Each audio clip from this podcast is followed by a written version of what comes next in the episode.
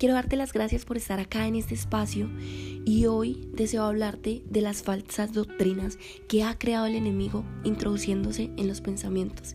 Así que el tema de hoy es el entendimiento espiritual, cómo y cuál es el entendimiento espiritual que puedes desarrollar para bloquear ataduras mentales.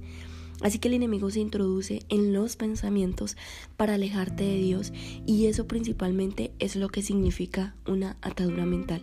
Entonces pones palabras en la palabra de Dios que Él muchas veces no ha enseñado y la incredulidad que inicia desde darle paso al pensamiento cargado de falsedad y de negatividad te está alejando y llevando hacia la mediocridad. ¿Sabías que el enemigo sí quiere las casas para tu vida? Te condena a pensamientos negativos de afán, de odio, de competencia absurda, permea la visión de un destino en Dios y somete tu alma para que tú no encuentres dirección. Crea en tus decisiones la tormenta de la culpa y luego te hace pensar religiosamente que Dios te llevará al infierno. Y en este espacio quiero que sepas que morir no significa ir al infierno. A veces el infierno lo vives a diario y ese empieza desde darle paso a la negatividad en todos los campos, desde el primer pensamiento de la mañana.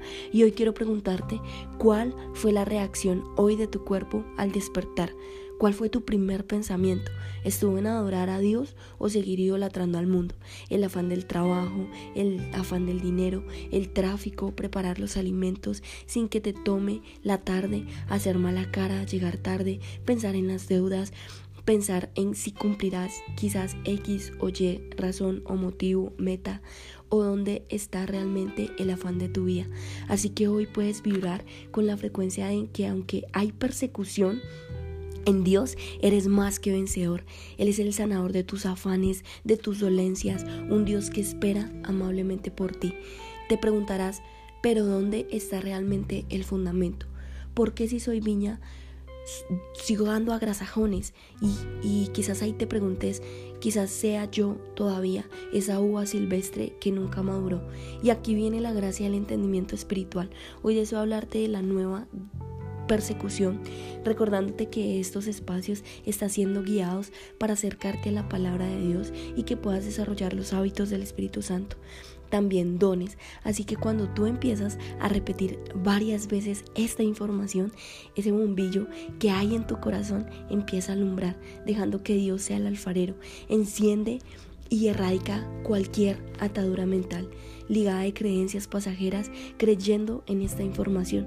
Hoy puedes erradicar cualquier atadura mental ligada de creencias pasajeras creyendo en esta mágica información. Y pones, y hoy te quiero hablar, pues Dios nos utilizó para llegar a ti y debes creerle y no somos nosotros tocándote, es Él y el poder de su espíritu hoy se encuentra en ti y eso realmente es el entendimiento espiritual. Así que yo te quiero dar el fundamento de su palabra en Hechos de los Apóstoles 5, 17 y quiero contarte que en esta temporada de podcast pasados, como hemos venido compartiendo, compartiendo cómo llega la presencia del Espíritu Santo a muchas personas utilizando como instrumento a Juan y a Pedro. Así que al reflejar ellos esa gracia de Dios por medio de milagros, debes saber que quienes estuvieron en contra de acercar el reino de los cielos a las personas eran falsos profetas, personas que entre comillas veían y entendían el entendimiento espiritual, pero que eso que hacían eran todo lo contrario, hacían que el mensaje de Jesús eh, no fuera verdadero en las personas. Y hoy quiero hablarte principalmente de eso.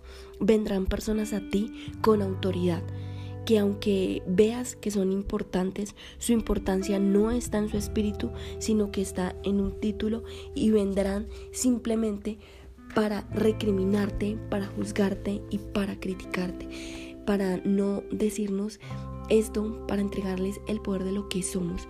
Y quizás hoy estés ahí, no te digo esto y no estoy acá en este espacio no decimos esto para entregarles el poder de lo que somos, sino para entender qué es el afán de esos enemigos. Inicia con una atadura mental. Y deseo que entiendas bien el concepto de atadura. Es algo difícil de soltar, de restaurar y de volver a su lugar. Pero te quiero hablar acerca de los milagros de los apóstoles. Los apóstoles hacían muchos milagros y escrito está en el versículo 5, en Hechos, todos ellos se reunían y habían algunos que no se reunían con ellos, pero el pueblo los estimaba y el número de personas que creían en Dios empezó a crecer. Mucha gente con espíritus inmundos eran curados. Quiero que te lleves esto. Muchas personas con espíritus inmundos eran curados.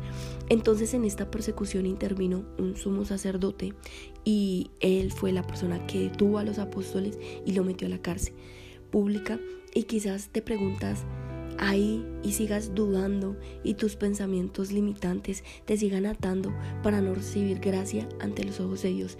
Pero quiero que sepas que si deseas ser transformado tu entendimiento espiritual y que puedas creer en esta información que Dios te está enseñando, Quiero que sepas que Dios sí desea transformar tu entendimiento espiritual y que puedas creer y que puedas ser enseñado y han enseñado a personas según con mucha más autoridad, pero no es cierto. Te dicen que tu vestidura te llevará al infierno, que la Biblia fue escrita por hombres para crear, para que creer en ello, que todo cuanto hagas y respires es pecado y también te hablan acerca de la obediencia como un castigo, pero no es así.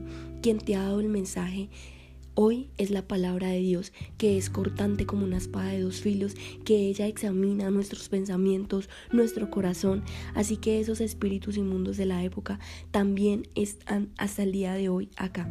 Y puedes llegar a ti para decirte no creas en esta información, perderás tu libertad, debes vestirte con palabras de paz y creer en Dios. Cuando empiezas a creer y a seguir su dirección, sin importar cuál sea tu circunstancia, hallarás y encontrarás plenitud para vivir por la eternidad. Y hoy quiero invitarte a morir a la idolatría, a las falsas doctrinas.